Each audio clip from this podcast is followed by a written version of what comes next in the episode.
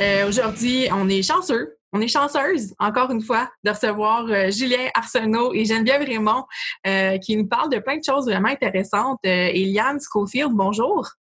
Bonjour! Oui, j'ai oublié de nous nommer, hein, Amélie Glaude avec vous, en compagnie d'Eliane. Euh, ben là, s'ils ne nous connaissent pas, là. Ouais, rendu là, honnêtement, faites vos recherches. Donc, euh, je disais, Eliane, euh, on reçoit des invités super intéressants, super pertinents. Euh, est-ce que tu veux nous, nous dire un peu de quoi on est jasé aujourd'hui? Eh bien, aujourd'hui, roulement de tambour, momentum, on parle de syndicalisme, de combat et de socialisme. Donc, euh, ben oui, ben oui, des gros termes comme ça, mais vous allez voir, euh, ça vaut vraiment la peine euh, de décortiquer ces thèmes-là avec les deux invités parce que on en entend beaucoup parler et souvent on manque de mise en contexte et d'explication. Donc, j'ai trouvé ça efficace, intéressant, pédagogique et convaincant comme, comme échange parce que ça fait partie euh, de euh, notre monde syndical, euh, même si même s'ils ont peut-être pas assez de visibilité, mm-hmm. on leur en donne donc aujourd'hui. c'est voilà. Alors le syndicalisme de combat, qu'est-ce que c'est et pourquoi est-ce que les ouvriers ont intérêt à s'organiser pour prendre le contrôle de leur milieu de travail, pour leurs propres conditions de travail? Alors super intéressant tout ça dans l'optique de faire la promotion de la marche, de la manifestation du 7 septembre à 17h au soir de Chester, Dorchester. Dorchester. Dorchester. Euh, c'est le cousin de la sauce Worcestershire. euh, fait que voilà. Alors, euh, ouais, bien intéressant. Euh, bien contente d'avoir participé à cette discussion-là. Oui, vraiment. Euh, donc, euh, si vous avez aimé l'épisode, on vous invite encore une fois à me donner un petit euh, j'aime sur Facebook, facebook.com oblique solidaire.podcast. ça nous fait vraiment toujours plaisir quand vous venez nous écrire, quand vous nous donnez vos impressions sur les épisodes. si vous aimez, si vous aimez moins aussi, c'est ce qui pourrait être tout à fait louable et normal. donc, gênez pas, venez nous jaser sur nos réseaux sociaux. ça nous fait plaisir. Et on a lancé une boutique en ligne, Eliane, avec ton logo que tu as euh, fait. C'est moi je le trouve magnifique notre logo là d'ailleurs. Notre euh, logo, ben oui, notre logo. Ben oui, donc allez voir ça, c'est sur Redbubble. Euh, le lien est sur notre page Facebook encore une fois. Donc si jamais vous voulez represent Solidaire le podcast. Euh, puis, euh, euh, ouais, c'est ça, juste nous encourager aussi, faire, nous autres, on est des fidèles auditeurs, auditrices, donc allez vous procurer un t-shirt ou peu importe ce qui vous tente de vous procurer. Il y a beaucoup d'options, beaucoup oui. C'est important à dire, là. Le, le, magasin est plein d'options, allant du linge au matériel, au ça va dans tous les sens. Donc, il y en a pour tous les goûts. Euh, moi, j'ai été jetée à terre quand j'ai vu le nombre de matériel promotionnel qu'on pouvait faire. Euh, j'ai été bien surprise. Vous pouvez même avoir une housse de couette pour euh, représenter Solidaire le podcast et faire de, de beaux rêves. Euh, donc, euh, allez voir ça, ça vaut vraiment le coup. Euh, puis en même temps, ça nous encourage. Donc, on vous remercie pour les personnes qui ont déjà acheté quelques, quelques trucs. Donc, on, sur ce, on vous souhaite une bonne écoute. Bonne écoute! Julie Arsenault, Geneviève Raymond, ça va bien? Ça va bien, ça va bien. Oui, super. Merci. Merci beaucoup d'être là aujourd'hui avec nous au podcast Solidaire. C'est vraiment euh, une très grande chance qu'on a de vous avoir euh, les deux réunis. Euh, Eliane, on commence toujours avec euh, une petite bio de nos invités pour savoir qui sont-ils, qui sont-elles. Donc, je vais laisser la parole à Geneviève. Geneviève Raymond, qui es-tu? Grand mystère de la vie. Je suis intervenante dans le communautaire depuis 10 ans en réduction des méfaits. Je suis aussi secrétaire générale euh, sur le syndicat des travailleuses et travailleurs en intervention communautaire, dans le fond, qui regroupe euh, plusieurs organismes sous le même syndicat euh, pour réussir à avoir des meilleures conditions de travail pour les intervenantes dans le communautaire. Génial. Bienvenue au podcast Solidaire. Merci d'être là encore une fois. Julien, à toi la parole. Oui, donc moi, je suis euh, membre de la rédaction du journal euh, socialiste, puis je milite aussi pour euh, syndical, qui est un groupe composé de travailleurs, travailleuses, syndiqués, non syndiqués, qui luttent dans le mouvement ouvrier pour un syndicalisme de combat qui lutte aussi pour une société socialiste où les travailleurs sont en contrôle de ce qui se passe. Donc, voilà. Génial, c'est très cool.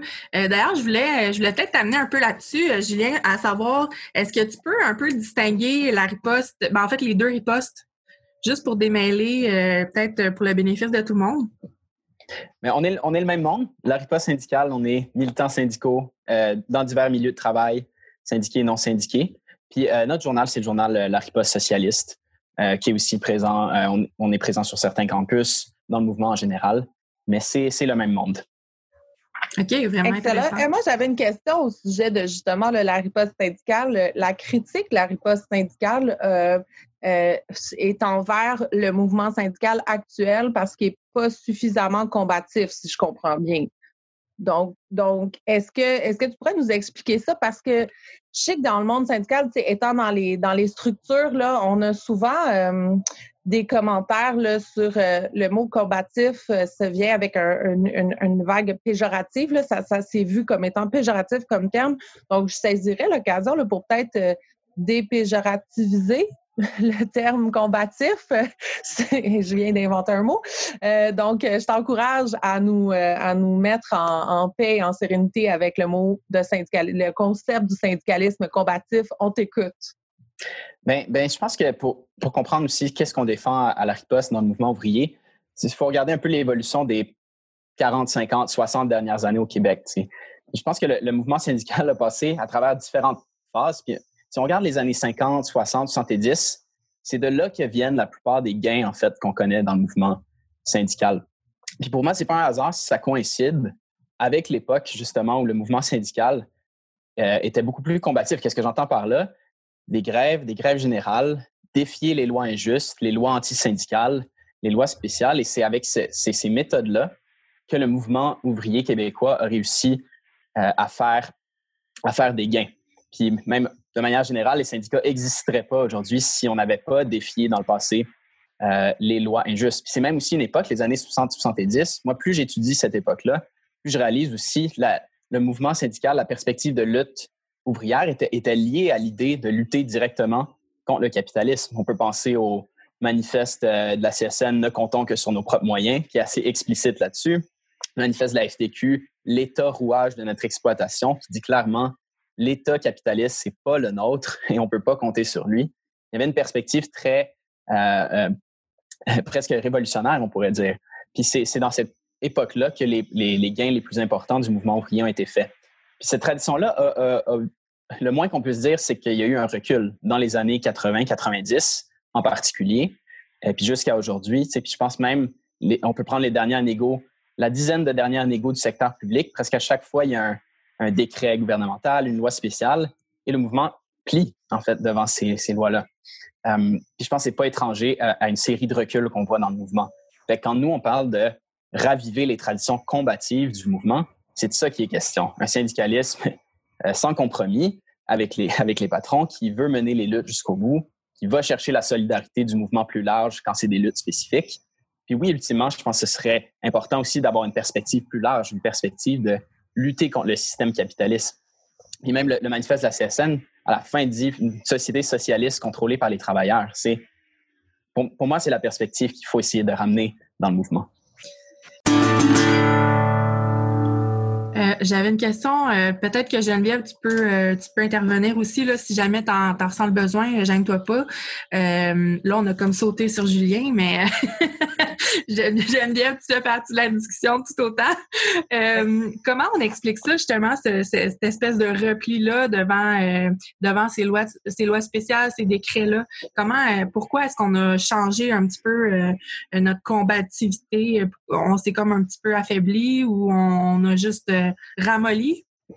Ben, moi, j'ai l'impression qu'il y a aussi, euh, aussi été lié au système capitaliste et à l'exploitation des travailleurs. Il y a, une espèce de, de mode survie qui est installé auprès des travailleurs essentiels. Je dis travailleuses parce que c'est la plupart, euh, la plupart des métiers dans le caring, c'est des femmes. Euh, quand tu es en mode survie, les enfants à l'école, la routine, euh, toute l'espèce de vivre à crédit ou essayer de payer tes dettes, puis tout, après ça, tu as peut-être moins d'énergie aussi euh, pour être euh, combatif puis aller le soir faire des réunions, faire des posters, faire euh, des lectures, tout ça. Fait que je pense qu'il y, a comme euh, une réussite du capitalisme de maintenir les gens dans un mode de survie qui les rend complètement trop occupés euh, puis trop fatigués. Euh, puis on voit aussi, ben, depuis la pandémie, les, les personnes, il y a beaucoup de personnes racisées qui sont au front, des femmes euh, avec des salaires de misère. On pense aux préposés ministère, on pense à, aux infirmières qui sont dans des CHSLD privés, qui n'ont pas euh, les, les, mêmes salaires.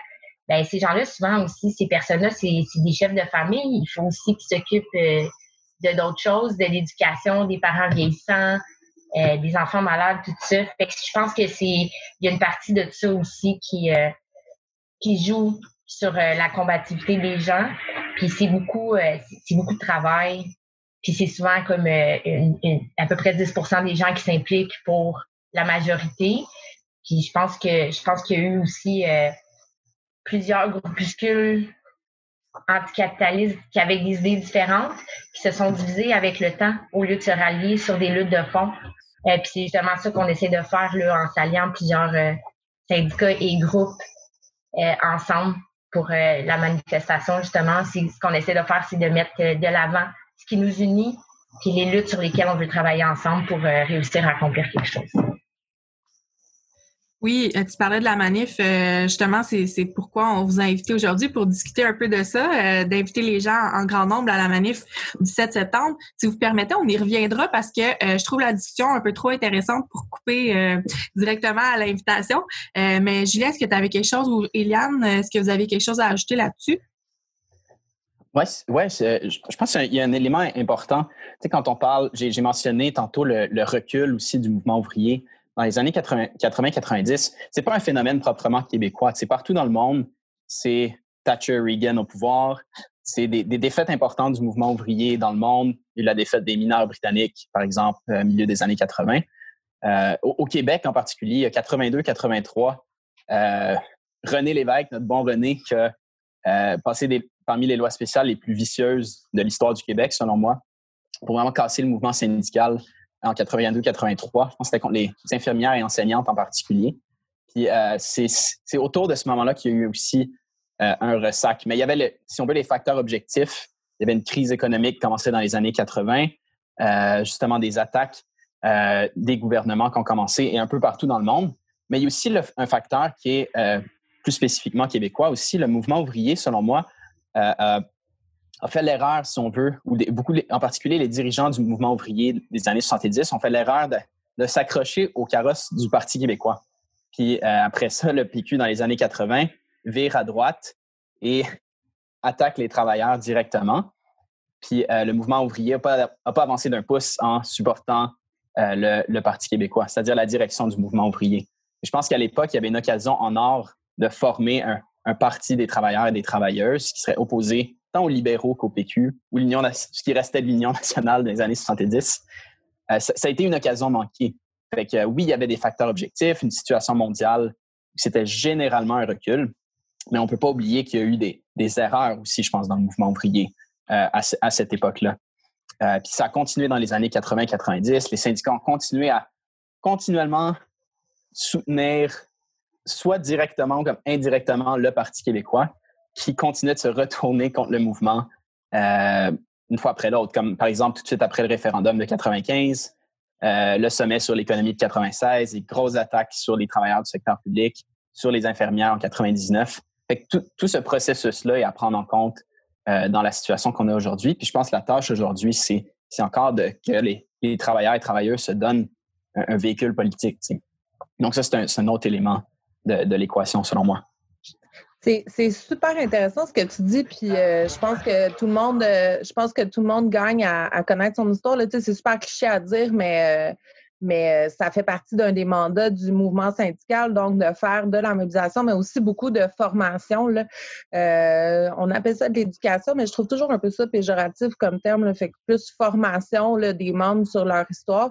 Une autre chose qu'on entend souvent aussi comme critique, c'est par rapport au, au, choix, ou en tout cas par rapport c'est pas vraiment un choix, mais par rapport au changement qu'il y a eu dans, la, culture, dans la société québécoise, c'est par rapport au droit du travail. Là, on a encadré le droit du travail euh, euh, à un certain moment donné, que la, la grève, euh, le concept de convention collective, que tout devait passer par des griefs, qu'on n'avait plus la possibilité de faire des grèves ou des, des, des, ça tombe le concept de grève illégale entre périodes de négociation de convention collective a aussi, selon plusieurs, là, puis c'est pour ça que je vous pose la question, qu'est-ce que je, je, vous demande dans le fond, qu'est-ce que vous en pensez? Parce que plusieurs disent que c'est là aussi où le mouvement syndical a pris beaucoup de recul parce qu'on s'est enlevé un outil extraordinaire qui est celui de la grève puis de la mobilisation. Donc, euh, est-ce que est-ce que vous jugez que ça aussi, ça fait partie de qu'est-ce que vous en pensez dans le fond?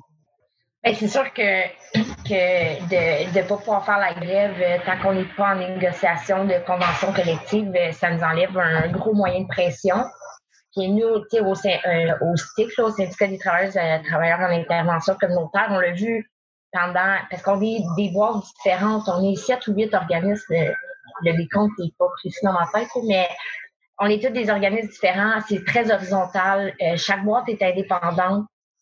Et de une de l'autre. Fait que nos conventions finissent pas en même temps non plus. C'est pas les mêmes conventions. Et quand on essaie, ce que ça nous permet de faire, c'est de supporter nos collègues. Euh, quand eux, ils sont en moyen de pression, nous, on peut aller les aider, vice-versa. Mais ce qu'on s'est rendu compte pendant la pandémie, c'est pour faire des gains au niveau euh, de l'équipement de protection, au niveau d'une prime de risque, euh, au niveau de la, des congés de santé mentale ou des choses comme ça pour arriver à faire des gains, on avait assez les mains liées. Puis nous, on est affilié à une centrale syndicale qui est la CSN. Euh, puis ce qu'on ce qu'on a pu constater, euh, le, on parle de recul du mouvement, euh, puis des erreurs des syndicats, c'est qu'il s'est rien passé au niveau de la mobilisation des membres des grandes centrales syndicales, des syndicats locaux, je pense à la PTS, le STIC, euh, la FIC, puis j'en oublie d'autres, qui se sont mobilisés qui sont sortis dans la rue, qui ont fait des actions en respectant la, distanciation, tout ça, ils ont quand même réussi à faire entendre et à faire des gains, mais il n'y a rien qui est venu de plus, plus gros de la structure syndicale au Québec. Euh, puis c'est au STIC qu'on fait plus l'action directe, qu'on va plus euh, se détacher de la centrale syndicale, puis on va juste comme faire ce qu'on veut. puis c'est ça qui est payant pour nous. Dans le fond, c'est qu'on y va, puis on fonce dans le tas, mais on est 270 membres. On n'a pas une grosse portée, on n'a pas une grosse voix. C'est ça. Fait qu'il y a comme une déception qui est venue des centrales syndicales. De, je pense aussi de ne pas avoir tant de moyens d'action que ça. Euh, parce que si les 270 membres étaient sortis en grève dans la rue en même temps, ben, ça aurait eu un impact aussi parce que bizarrement, tous les organismes communautaires sont devenus services essentiels pendant la pandémie, ce qui n'était pas avant. Fait qu'il y, a, comme un, une étiquette aussi qui a été rajoutée, puis qu'il ne s'est rien passé non plus. Il n'y a personne qui a contesté ça. Fait que ça aussi, ça nous enlève des moyens d'action, d'être tagué service essentiel. Euh, fait que je pense, que oui, ça, ça lie beaucoup les mains euh, des syndicats et des membres syndiqués qui veulent, qui veulent faire des actions. Ouais, si je peux me permettre d'ajouter, c'est c'est une question intéressante parce que c'est un peu ce qu'on pourrait appeler le, contrat social d'après-guerre. Les années 30-40, c'est un peu le, free-for-all, les grèves illégales, les boss qui essaient de briser les grèves, il n'y a pas tant d'encadrement. Puis là, euh, dans un certain, c'est contradictoire parce que dans un sens, il y, a, un aspect de ça qui est, qui, est bon, la, la, la, formule RAND, le fait que euh, tu es syndiqué automatiquement. Euh, il, y a, il, y a, du bon là-dedans, mais oui, ça a comme bureaucratisé les, les, relations de travail dans un certain sens. Puis oui, ça rend ça lourd comme partir une grève. Pensez juste aux débardeurs. Le premier vote de grève date de décembre 2018. C'est complètement fou quand on y pense. Euh, mais, mais ce, qui ce qui est intéressant, c'est que les boss, eux, ils, ils, rompent ce contrat social-là, entre guillemets, à tour de bras. Euh, à tour de bras, ils, euh, jouent avec les règles, ils ne respectent pas les règles euh, qui ont été, si on veut, établies dans les années 50, 60. par exemple, je suis allé sur les piquets des débardeurs, puis il y en a un qui me disait qu'ils étaient censés avoir des augmentations salariales à chaque année. Là, il n'y en a pas eu en janvier de cette année parce qu'il n'y a pas de convention collective. Donc, les, les boss essaient toujours d'utiliser toutes les petites manœuvres possibles pour, euh, pour faire leur gain. Puis je pense que dans un certain sens, les boss sont en train de revenir aux méthodes des années 30-40 aussi. Puis le fait qu'ils criminalisent, ben, que leur gouvernement criminalise les, grèves avec les lois spéciales, mais ça montre que ce droit-là existe quand on y pense juste sur le papier, puis qu'aussitôt qu'une grève devient le moindrement énervante pour les patrons, ben, ils disent s'il vous plaît, on aimerait ça, une loi spéciale. oui, avec plaisir, la voici. Euh, fait que dans un sens, le, contrat social d'après-guerre, en, guillemets, euh, est, en train d'être rompu par les patrons. Puis je pense que le mouvement syndical a tout intérêt à, lui aussi revenir aux méthodes des, années 30-40. Puis on peut dire, c'est les boss qui ont commencé. C'est eux autres qui trichent avec les lois spéciales. Fait que le mouvement doit répondre avec des, avec des méthodes combatives, un peu dans le sens de ce que, de ce que Jen disait. Euh, oui. Bien, je trouve ça intéressant que tu parles des débardeurs parce que euh, je parlais justement avec euh, un ami qui est sur les lignes, un débardeur lui-même, puis on parlait de justement de la possibilité d'une loi spéciale. Et paraîtrait-il que les boss se sont retournés vers le fédéral et ont demandé des actions concrètes et des lois spéciales et que le fédéral a refusé de euh, se lancer là-dedans. Euh, évidemment, il faut dire euh, pour des raisons totalement opportunistes, là, parce que le Parti libéral n'a absolument aucun intérêt par les temps qui courent de se mettre les Québécois à dos avec une loi spéciale briseuse de grève, si on veut. Là, pour, mais, mais ceci dit, ça démontre que le, on n'est plus dans le domaine des droits fondamentaux puis qu'on est carrément dans l'opportunisme politique, là, parce que le Parti libéral a le droit a le choix, soit qu'il brise les, soit qu'il brime les droits de liberté, soit qu'il ne le fait pas, mais tout ça vient avec un calcul partisan. Donc, euh, mais pour les auditeurs, sachez que nous travaillons très fort pour vous fournir un épisode entièrement consacré à la situation des débardeurs du port de Montréal. Donc, euh, restez à l'affût. C'était ma plug. J'ai terminé. C'est bon. Merci pour la euh, plug. Oui, ben c'est ça, mais je trouvais ça important de le dire parce que c'est partout bord en bord dans les médias.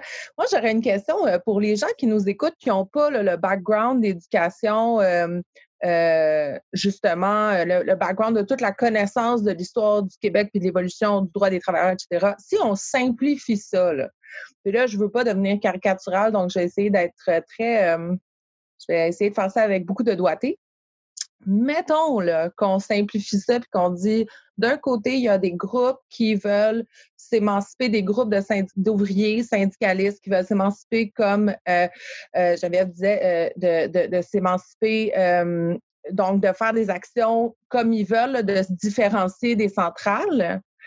Euh, de l'autre côté, qu'est-ce que serait l'autre penchant? Quand on fait, on essaie de faire le miroir? C'est quoi, selon vous, le, comment est-ce qu'on décrirait présentement les grandes centrales? C'est quoi les critiques que vous auriez à dire? Puis c'est quoi leur. Parce qu'eux, ils croient quand même que leur attitude puis leur style de syndicalisme est bon. Là. Je veux dire, on s'entend, là, c'est pas. Euh, euh, eux pensent qu'ils sont sur le droit chemin. Euh, donc, c'est comment, c'est quoi, ce serait quoi, vous, votre vision de cette approche syndicale-là? Puis ce serait quoi les. les parce que, bon, si on voulait être de mauvaise foi, on dirait que c'est du corporatisme, là, mais j'essaie de pas tomber là-dedans parce que je crois sincèrement, pour connaître plusieurs d'entre eux, là, que je pense qu'ils pensent vraiment qu'ils ont une approche de style plus lobbyisme, peut-être. Donc, qu'est-ce que vous, qu'est-ce que vous, vous qu'est-ce que vous voyez? Puis, qu'est-ce il doit y avoir quand même du bon, là. C'est pas juste une gang de méchants. Donc, euh, allez-y, à, qui l'honneur? Qui veut se lancer? euh, oui, je pense, je pense, que le, le, test d'une méthode, c'est les résultats. C'est quoi les résultats du mouvement syndical au Québec depuis les années 90? Euh, on, les cherche jusqu'à un certain point. Euh, puis même, il y, a j'avais vu une statistique qui montrait que la, rémunération dans le secteur public était rendue plus basse que dans le secteur privé en moyenne, alors que c'était l'inverse avant. Ça aussi, je pense ça en dit long sur le syndicalisme dans, dans le secteur public en particulier. Puis euh, c'est drôle quand je parle à des, camarades du, du milieu anglophone, euh, du, monde anglophone, du Canada anglais plutôt. Euh, ils sont toujours impressionnés. On dirait, ils disent, on dirait qu'il y a tout le temps des grèves au Québec. puis c'est vrai que quand on se compare, on se console. Mais, mais il y a quand même un, problème, je pense que, puis euh, peut-être au risque d'avoir l'air répétitif, je pense que dans chaque conflit, euh, peu importe le moyen qu'on se rend à finalement déclarer une grève, euh, il y a toujours le, spectre d'une loi spéciale. C'est toujours l'éléphant dans la pièce. Je me rappelle en, 2015, je pense que c'était la présidente de la CSQ qui avait, qui avait fait une lettre ouverte où elle, elle faisait allusion à ça, mais sans trop en tirer de conclusion. C'est comme tout le monde le savait qu'il y avait ça dans l'air et tout, le monde le sait à chaque fois. Mais, mais je pense que ce qui manque, c'est un plan concret pour euh, euh, mettre, le, mettre le point sur la table et dire non, cette fois-ci, votre loi, on ne va pas la respecter parce qu'elle est là pour casser euh, le syndicat. il, y a, eu des mouvements intéressants au Québec. Mettons, en 2015, il y avait eu la grève générale à l'automne d'une journée au moins dans le secteur public. Tout ça, c'est très bien, mais ça a culminé en, en, décembre 2015 avec une entente à rabais. Fait que, je pense qu'il y a cette tendance-là aussi souvent à collaborer, puis souvent à dénoncer la mauvaise foi des patrons, mais sans, sans tirer les conclusions de ça. s'ils négocient de mauvaise foi à chaque conflit, bien, il y a quelque chose de plus large que juste la mauvaise foi. Puis c'est lié à l'austérité, c'est lié à la crise économique dans laquelle on est, qui ne laisse pas beaucoup de marge de manœuvre aux patrons dans le secteur privé. Ils veulent protéger leurs profits, veulent squeezer les travailleurs. Dans le public, ben, c'est la logique de l'austérité, repayer le déficit, couper dans les services, couper dans les salaires. Il faut, faut lier notre lutte syndicale à, à comprendre que, euh, que ces attaques-là viennent de la logique euh, du, du, système, du système capitaliste lui-même. Je pense que c'est, je m'excuse de t'interrompre parce que je, veux, je, te laisse continuer après, mais je vais juste dire, c'est ça, leur réponse, c'est on fait avec les gouvernements qu'on a on fait avec les gouvernements qu'on a. Si le gouvernement est dans une austérité totale, on n'a pas de rapport de force. faut négocier avec ce qu'il nous donne, puis euh, on fait ce qu'on peut avec ce qu'on a. Là. Donc, euh, tu sais, je, je, je, veux juste... C'est excellent ce que tu dis parce que c'est vraiment ça leur réponse. Là. Donc, euh, toi, tu dis... donc oui, toi, tu dis que c'est plus large que ça. Il faudrait se, se, se, se braquer contre le capitalisme at large et pas et pas euh, conscrire ça dans circonscrire ça, conscrire ça. En tout cas, et pas cadrer ça dans une époque euh, précise. C'est plus large dans le fond. C'est ça votre message. Oui, puis peut-être si je peux finir sur, cette pensée-là. Euh, j'avais un autre filon de pensée, mais ça, m'amène à un point, un point important, c'est que généralement, les gouvernements qu'on a, ils vont faire des concessions s'ils sont forcés. C'est-à-dire s'ils ont peur que le mouvement devienne plus large, que ça s'étende à d'autres secteurs. Là, ils vont dire, OK, on vous donne, on vous donne ce que vous avez besoin, ce que vous voulez. Que oui, c'est des choses qui sont arrivées souvent dans l'histoire. Je pense à mai 68, par exemple. Grève générale de masse, la plus grosse de l'histoire de la France, a généré des, augmentations de salaire les plus grandes jamais vues à l'époque. Mais ensuite, ont été mangées par l'inflation des années 70-80. Fait c'est en ce sens-là que je pense une lutte sans compromis qui dit on va mobiliser l'ensemble du mouvement ouvrier pour arracher euh, telle ou telle augmentation de salaire, telle ou telle meilleure condition. Mais si le gouvernement se sent menacé d'un mouvement de masse, mais là, ils vont peut-être faire, c'est là qu'ils vont faire des concessions. Si on menace d'aller plus loin, pour, pour, le résumer, c'est s'ils ont peur d'un mouvement révolutionnaire qu'ils vont faire des concessions. Donc, c'est en ce sens-là, je pense qu'une perspective plus large, perspective d'attaquer le, le, système capitaliste lui-même, c'est aussi la méthode qui permet d'avoir des vrais gains aujourd'hui, tu euh, à défaut de renverser le système du jour au lendemain. C'est pas ça que pas ça que je dis, mais je dis qu'avoir cette perspective-là permet, permettrait aussi de, faire des gains aujourd'hui. Supposons une situation où un, ne serait-ce qu'un syndicat dit non, nous ça, suffit, pas loi spéciale, on, reste en grève pareil. Qu'est-ce qui arrive? Moi, je pense personnellement qu'il y a une humeur euh, qui serait favorable à ça, que les gens seraient comme oui, ça suffit de se faire manger de la laine sur le dos. Et là, si le gouvernement voit que la population est du bord des travailleurs et des travailleuses, c'est comme oh, ça, ça va trop loin. là, c'est possible qu'ils fassent euh, des concessions. Euh, puis, puis, je pense qu'on a un exemple intéressant au Québec de comment des lois spéciales peuvent être, peuvent être défiées, c'est-à-dire les étudiants en 2012.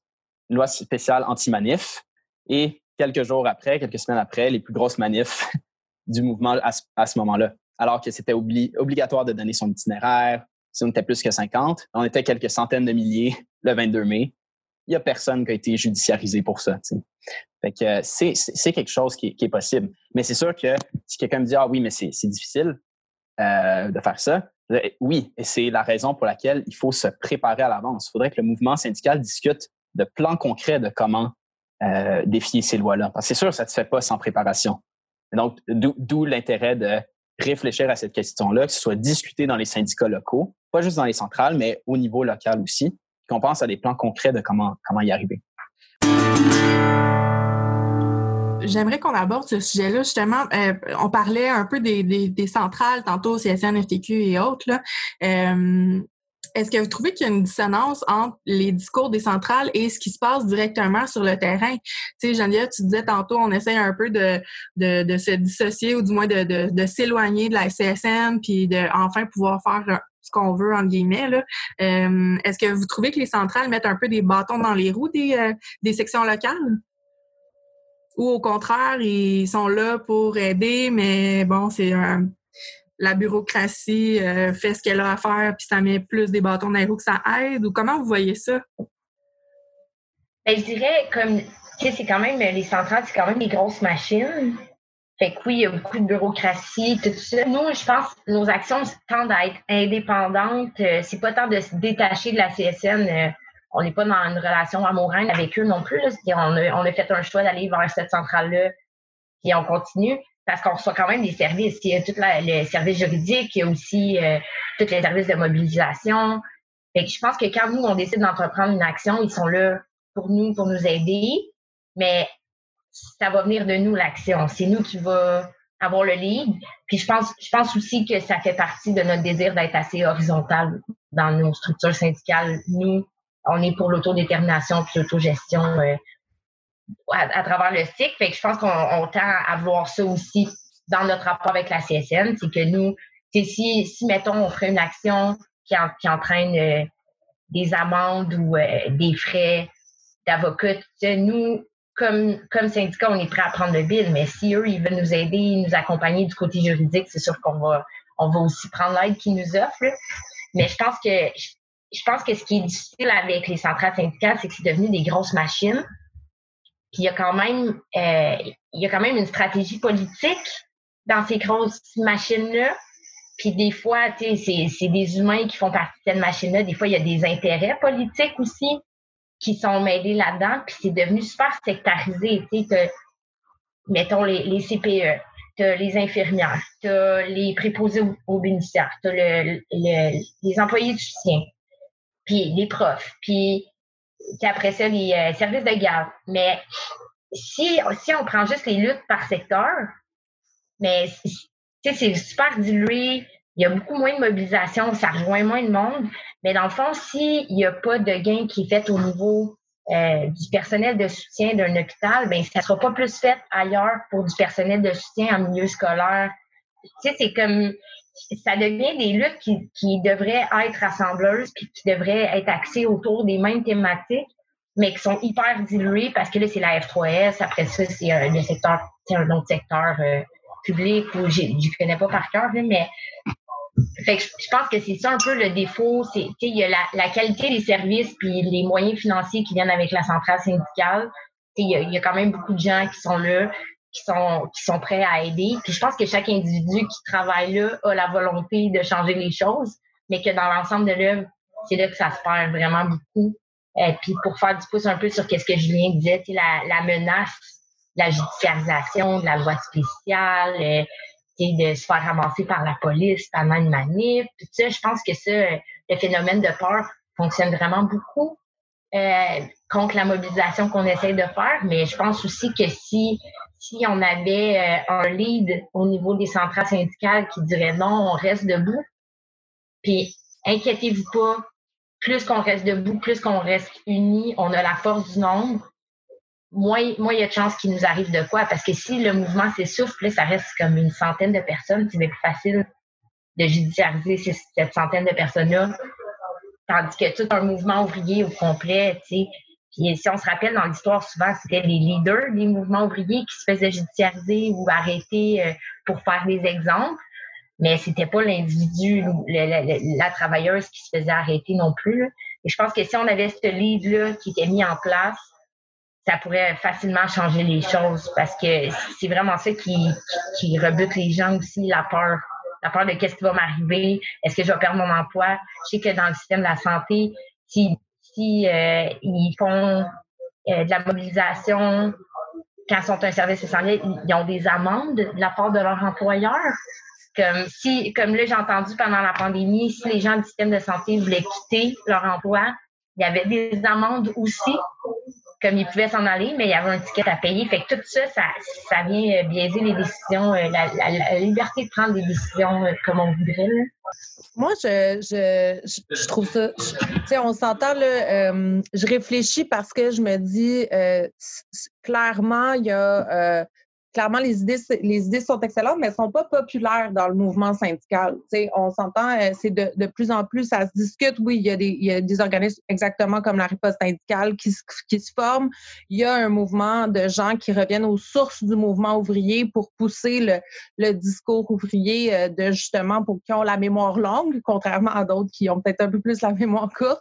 Euh, euh, mais j'ai euh, une question pour vous parce que moi, je, me rappelle les dernières élections provinciales.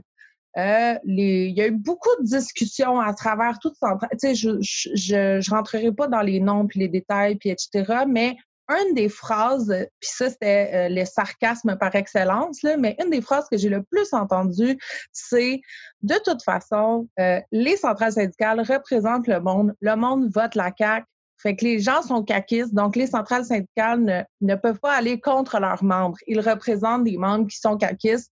Les centrales syndicales ont donc à aller dans la même direction. Euh, est-ce que vous... Parce que, tu sais, quand on dit on est une, une minorité à s'exprimer haut et fort sur des idées de mouvement ouvrier euh, plus combatifs, puis, ah, ben, de l'autre côté, on se dit, oui, mais il y a quand même une grande majorité des Québécois qui ont voté pour la CAQ. Comment est-ce que vous expliquez ça, vous? Parce que euh, ça, ça, ça, fait une dissonance cognitive assez forte, là, ici, là. Bien, euh, je, pense que les, les, élections québécoises ont montré des, trucs, des choses assez intéressantes, en fait. Parce que c'était la pire élection de leur histoire, tant pour le PQ que le Parti libéral. Les deux partis, I guess, traditionnels, pour le dire comme ça, euh, au Québec ont subi la pire défaite de leur histoire respective. Ça, ce que ça me dit, c'est qu'un un des sentiments généraux de la population, c'était on veut de quoi de différent, on veut de quoi qui iront avec le statu quo. Puis ça, c'est un sentiment très, très diffus, très général, puis qui peut s'exprimer de différentes manières. Et je pense que ça aussi, c'est, c'est pas juste le Québec. On le voit partout dans le monde. Les vieux partis subissent des grosses défaites. Des nouveaux partis sortent de nulle part, tant à gauche qu'à droite. Euh, ou des politiciens qu'on n'attendait pas, Donald Trump, Bernie Sanders aussi, dans un sens, euh, de l'autre côté. ça reflète, je pense, une polarisation qui grandit dans la société. Les gens sont écœurés des mêmes partis qui implantent l'austérité depuis des décennies, puis veulent n'importe quoi qui, euh, donne un, bon coup de pied dans le derrière à, l'establishment, pour l'appeler comme ça. puis ça, je pense que malheureusement, ça s'est reflété surtout dans la CAQ. Euh, en 2018. Ça s'est reflété aussi de l'autre côté avec QS, qui a eu son meilleur score, euh, le meilleur score de son histoire. ça, montre qu'il y a déjà cette polarisation-là qui grandit. je pense que la, meilleure façon de, combattre la CAQ à ce niveau-là serait de proposer une alternative, une solution de rechange euh, beaucoup plus audacieuse aux travailleurs et travailleuses québécois. QS a fait des pas dans cette direction-là, mais je pense que ça pourrait être beaucoup mieux. Puis pour moi, le, rôle des, militants des militants socialistes, des militants qui, qui, qui, sont, qui veulent justement euh, une, une, solution de rechange au, parti, euh, au parti des boss, les libéraux, le PQ, la CAQ, ben, ben c'est, de, de le défendre dans leurs syndicats locaux, c'est de présenter des résolutions dans ce sens-là dans les, dans les congrès des centrales, puis de, de, s'y mettre. Euh, puis c'est comme ça, je pense qu'on peut convaincre nos camarades travailleurs et travailleuses qui, qui sont peut-être tombés pour la CAQ aux, dernières élections. Je pense que ce genre de choses, il faut, aussi regarder ça va être quoi les prochaines années. Je pense que la lune de miel de la CAQ, bon, elle, dure depuis trop longtemps, mais, mais elle va, euh, leur ballon va péter. Ça va péter quand le, gros de la crise économique va rentrer. Puis qu'est-ce que la gang du milieu des affaires de la CAQ va faire? Ils vont couper dans les services, ils vont implanter des mesures d'austérité, ils vont devenir très impopulaires. Je pense beaucoup de travailleurs qui sont tombés, euh, qui ont voté pour la CAQ en 2018 être extrêmement fâchés de ça et pourraient être très ouverts à, une, à, un parti qui propose une solution radicale, mais à gauche. Fait que, que c'est, un, c'est, un jeu de patience euh, dans le mouvement ouvrier de proposer ces solutions-là. Mais, mais je pense que si on regarde le, développement général, je pense que le, vent souffle de notre côté. Si on s'y met dès, aujourd'hui, mais on peut, on peut construire une, une solution de rechange à la CAC euh, d'ici 2022, peut-être après. Euh, mais il faut s'y mettre. C'est un beau message d'espoir, j'adore ça. Vraiment. Très, très cool. Et Geneviève, avais-tu quelque chose à, rajouter sur ce, point-là? J'avais, j'avais plein de choses à dire, mais là, je suis remplie d'espoir et mais, mais je pense que le problème, est comme ça serait associé justement les centrales syndicales avec euh, la politique en place, surtout avec le mode de scrutin qui existe présentement, puis que dans le fond, c'est quoi, 33 des, des personnes qui ont été votées, qui ont voté pour la CAQ, c'est quand même pas euh, représentatif euh, de, de ce que les Québécois et les Québécois voulaient aux élections, je pense. Puis je pense que ce qu'on entend depuis des années, ben, que ce soit euh, de la politique bipartisane comme on l'avait avant, libéral PQ tout le temps, conservateur plus au fédéral, mais je pense que le problème avec ça, c'est que les, tu entends souvent le monde qui dit moi je vais voter contre ou je vais voter stratégique parce que je veux pas qu'un tel rentre. Mais quand tu veux pas qu'un tel rentre, ça veut pas dire que tu veux qu'un tel rentre. C'est comme ça veut pas dire que ton choix il, est motivé par une inspiration politique de quelqu'un que tu as devant toi. C'est pas quelqu'un qui t'offre quelque chose que tu veux pour ton projet de société, que tu veux pour ton quotidien, puis que tu es comme ouais, moi je mets mon X sur ton nom parce que c'est toi qui me représente. C'est juste de dire ce style-là, je le veux pas là. Fait que je vais voter pour quelqu'un, n'importe qui, diviser le vote ou voter stratégique juste pour. C'est, c'est comme un système qui comme qui marche plus du tout par lui-même.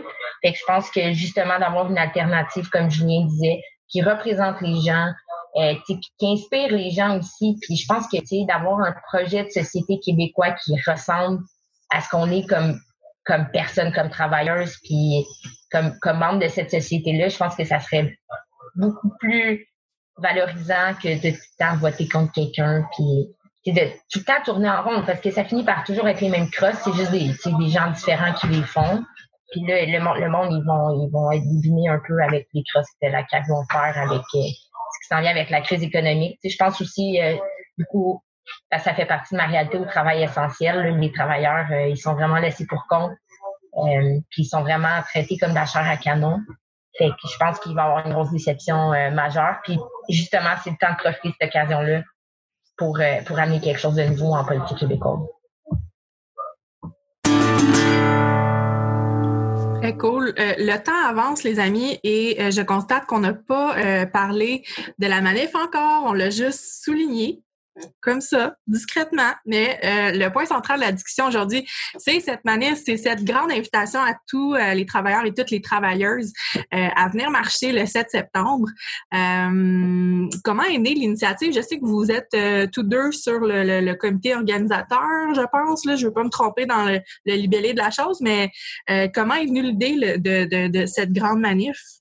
Donc, ça, c'est venu, ben, je suis content qu'on ait eu une longue introduction sur la situation générale parce que c'est de là que vient l'idée. Le, le, constat qu'il y a quelque chose à faire dans le mouvement ouvrier, dans le mouvement syndical québécois pour faire revivre des traditions combatives euh, de lutte dans le mouvement.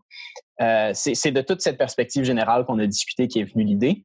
Fait qu'on on a discuté des militants de avec des militants du STIC, ensuite avec des militants du IWW aussi, ensuite avec d'autres syndicats de, partir cette initiative-là. Fait qu'on a eu déjà quelques rencontres d'organisation.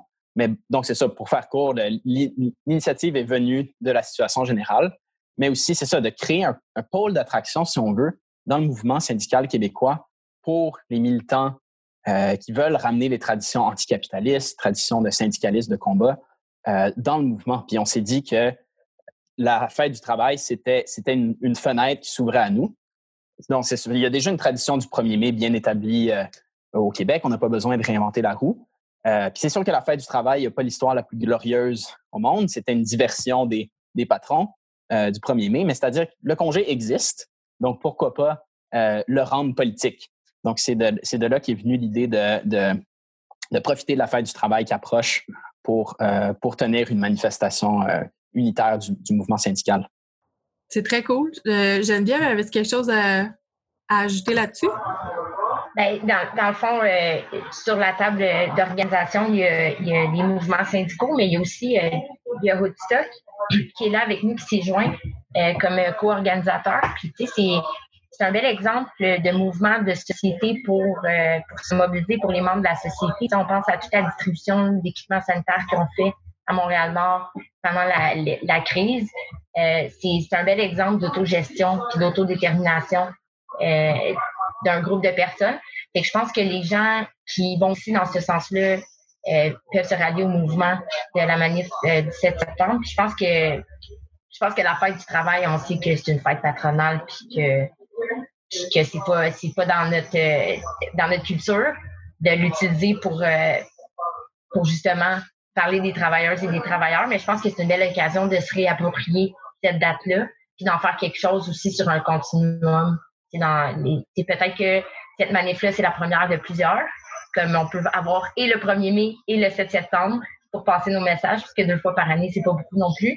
Mais, mais c'est ça, je pense que ça se veut un événement très large euh, qui rallie beaucoup de gens. Fait que c'est, euh, plus familial, euh, et n'importe qui qui se reconnaît sous les bannières, que ce soit la lutte de classe contre le racisme, que ce soit contre le, euh, contre le capitalisme ou pour un syndicalisme de combat, euh, si ça rejoint un peu ce que les gens vivent dans, dans leur quotidien, ben, ils, sont, ils sont bienvenus à joindre à nous à 17h au Square d'Orchester. Oui, il y a un événement Facebook hein, que vous pouvez suivre pour avoir des nouvelles euh, continuellement sur euh, euh, les nouveaux, les nouvelles personnes, ben, en fait les nouveaux mouvements, organismes et autres qui, qui appuient la, manif. Est-ce que vous avez peur un peu que la manif soit pas un aussi grand succès que vous l'espérez à cause justement de la pandémie? Parce qu'on sait que moi, j'en ai parlé un petit peu dans mon secteur et tout, puis les gens sont comme Ah, je vais regarder ça, je sais pas si ça me tente d'aller me, me lancer euh, avec 2000 personnes dans la rue ou euh, est-ce que vous pensez que ça, ça, peut avoir un impact, la pandémie, sur la manif? Mais si on regarde qu'est-ce qui s'est passé avec euh, Black Lives Matter quand il y a eu l'assassinat policier de George Floyd, il y a eu quand même beaucoup de mobilisation, puis il y a eu un nombre inattendu de gens qui se sont présentés. Euh, moi, j'étais présente cette journée-là, puis les, les règles euh, étaient respectées. Euh, il y avait des masques de distribuer si les gens n'en avaient pas. Ça, va être un peu le même modèle aussi avec l'événement à 17 septembre. Fait si les gens ont, ont oublié leur masque, il va y avoir du, désinfectant, il va en avoir de disponible. Je pense qu'il y a moyen de, de quand même, pour les gens qui sont moins à l'aise, de se mettre peut-être plus sur les côtés, peut-être plus en queue de ligne ou d'avoir un contingent qui respecte plus le 2 mètres. Mais, mais je pense pas que. Je, pense que ça peut un petit peu influencer, mais pas tant que ça. Je pense que notre pire ennemi, c'est la pluie. S'il pleut, ça, ça, pourrait, ça pourrait repousser certaines personnes. Mais ouais, je, je, je suis d'accord avec ce que Jen dit. On va, on va faire tout notre possible pour que ce soit le plus sécuritaire au niveau, au niveau sanitaire. Puis je, comprendrais si des gens immunosupprimés ou autres décident de, rester à la maison, c'est tout à fait normal. Mais j'ai bon espoir que les gens vont se sentir vont se sentir interpellés par, les slogans puis par l'initiative elle-même, puis ça aide à surmonter ça aussi. Mais effectivement, on va faire tout notre possible pour que ce soit le plus sécuritaire possible à tous les niveaux. J'avais une question parce que euh, euh, Woodstock, Woodstock, oui.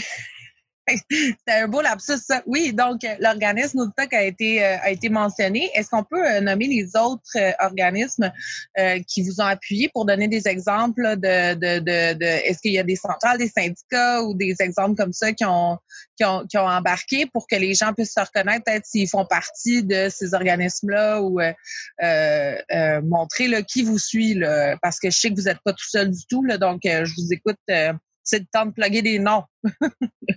Il y a le CUPW-STTP. Il y a le MAC Montréal, qui est le mouvement Action Chômage. Il y a le TRAC Union. Euh, CITUCAM, Travailleuses et travailleurs progressistes de l'éducation. Le Conseil central Montréal métropolitain de la CSN. Le Conseil régional FTQ Montréal métropolitain et des Immigrant Workers Center euh, qui, qui ont appuyé, endossé euh, la manifestation.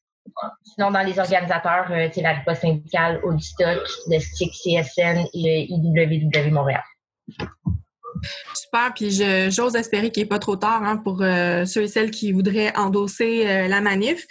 comment on fait pour démontrer de l'intérêt envers, envers ça? Comment les gens pourraient vous, vous rejoindre pour dire nous, on endosse?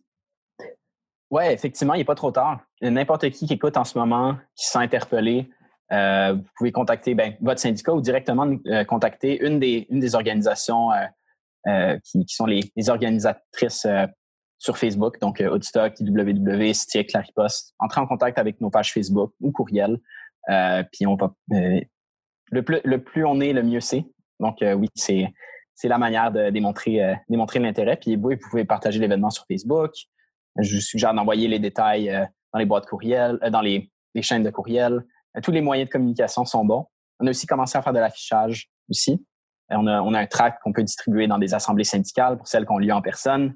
Euh, tout ça, on peut, vous pouvez contacter une des organisations et on va pouvoir vous fournir le matériel de promotion qu'il vous faut.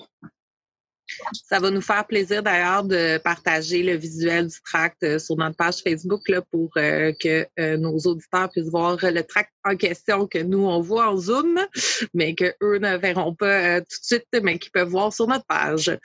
Donc, voilà. Alors, aussi, là, on vous encourage à aller voir tous les organismes qui ont été nommés. franchement, Woodstock, même si j'ai magané leur nom, c'est un organisme, c'est un organisme extrêmement intéressant à connaître. Donc, qui on pourra en parler dans une prochaine émission, mais on vous, encourage fortement à aller voir leur mission et leur euh, raison d'être. Euh, euh, c'est bien intéressant. Donc, voilà. Oui, oui, vraiment, intéressez-vous à ces causes-là ça serait bientôt la fin. Je me demandais s'il y avait des petites choses que déjà, je, vois la déception sur vos visages, vraiment. Euh, est-ce que vous aviez des petites choses à, rajouter peut-être euh, que vous n'avez pas eu le temps d'aborder ou qu'on a peut-être oublié euh, de vous parler? La parole est à vous pour la conclusion. Je pense qu'un petit truc en fait à, mentionner, puis je, réalise qu'on a oublié de le, mentionner explicitement, c'est que la manif se déroule sous trois slogans qui ont été décidés en commun par les différentes organisations qui ont, qui ont pris l'initiative de ça. Fait que les nommer rapidement, je pense que Jen l'a mentionné en fait. Mais donc, contre le capitalisme, pour un syndicaliste de combat, pour une lutte de classe contre le racisme. Euh, donc, euh, juste souligner, c'est ça, c'est l'idée d'un événement de front uni sous lesquels différentes organisations euh, s'unissent sous, sous des slogans communs. Euh, puis je peux peut-être peut-être les expliquer brièvement aussi, c'est quoi l'idée euh, derrière ces, derrière ces slogans-là. Et contre le capitalisme, on en a parlé plus tôt dans la discussion, c'est l'idée d'appeler les choses par leur nom. Euh, on vit dans un système qui amène l'austérité, qui laisse les riches cacher leur argent dans les paradis fiscaux, qui laisse les boss travailler en télétravail pendant que les travailleurs s'entassent dans des usines, dans les CHSLD, etc., etc. Donc, il faut que le mouvement syndical s'oppose à ce système-là. Euh, syndicaliste de combat, je pense qu'on en a déjà discuté en, masse.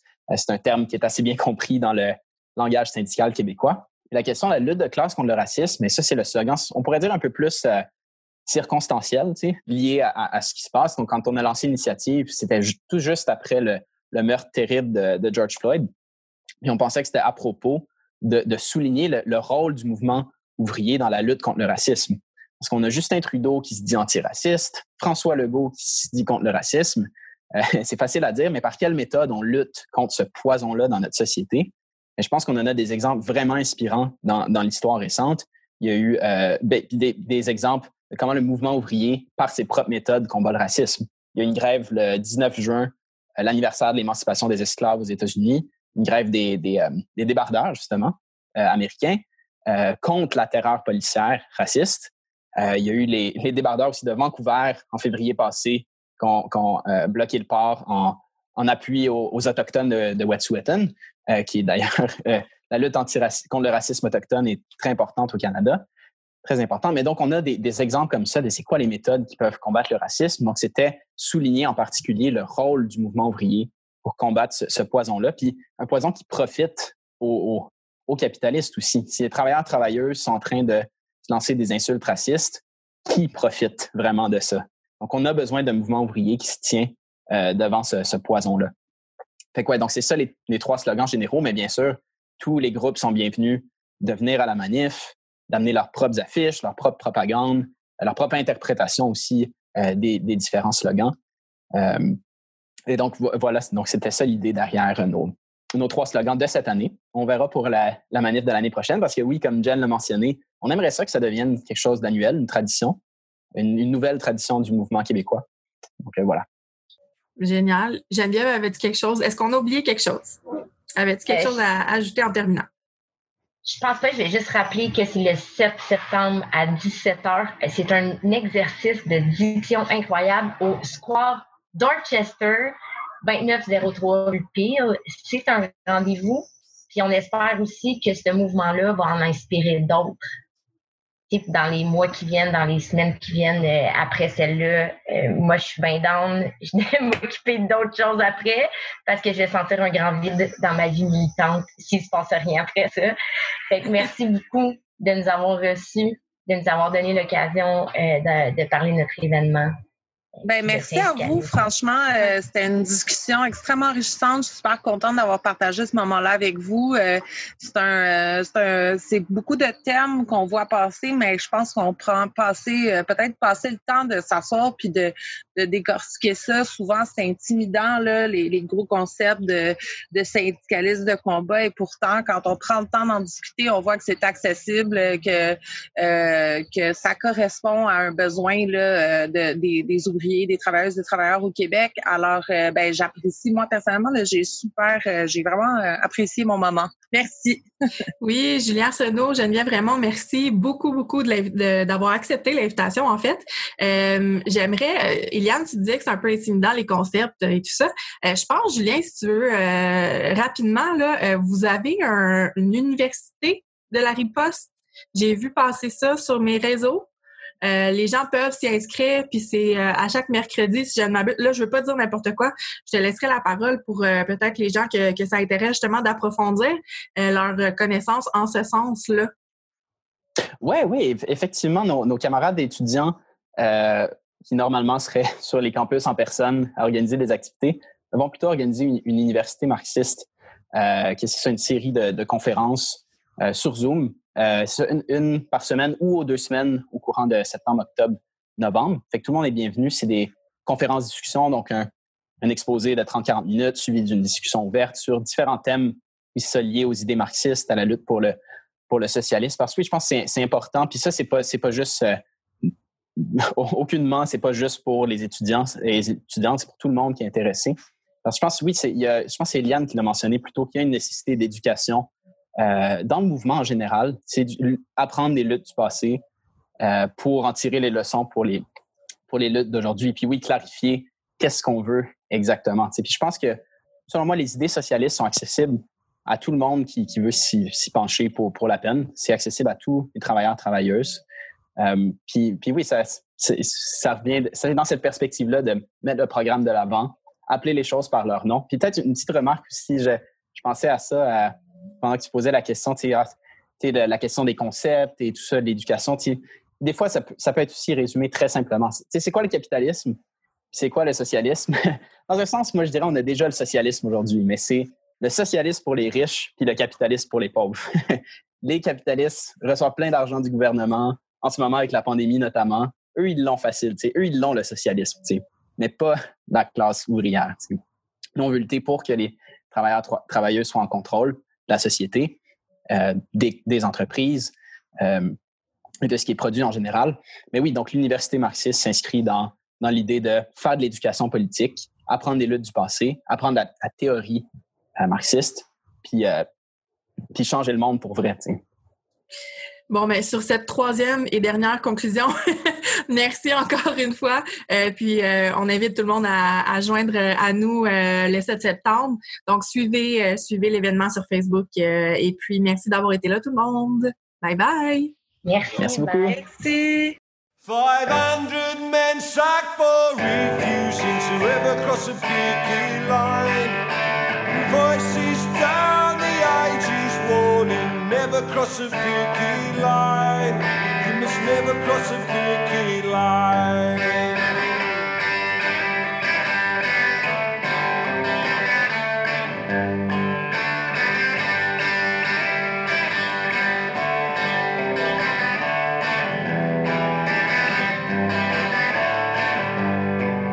Two years gone by, but still they never ever cross a picket line. Their wives and children, they stand together. Never cross a picket line.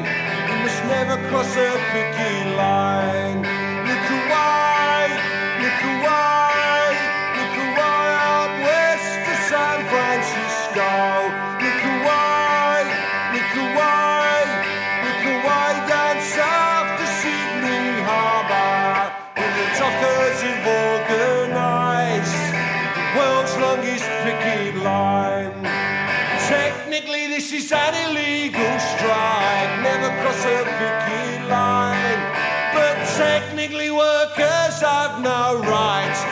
Cross a picket line. You must never cross a picket line.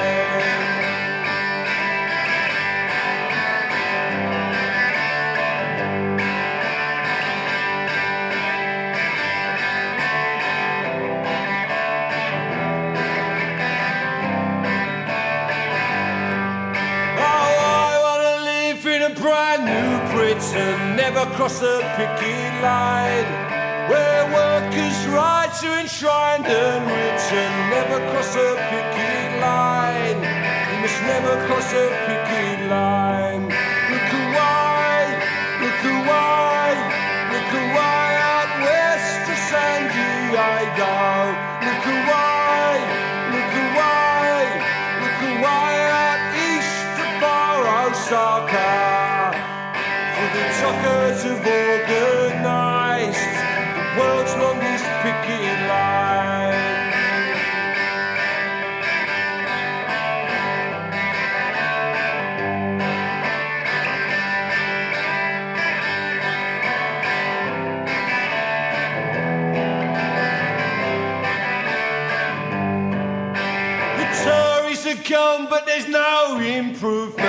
improvement. Never cross a picket line. Now where is the might of the labour movement? Never cross a picket line. You must never cross a picket line.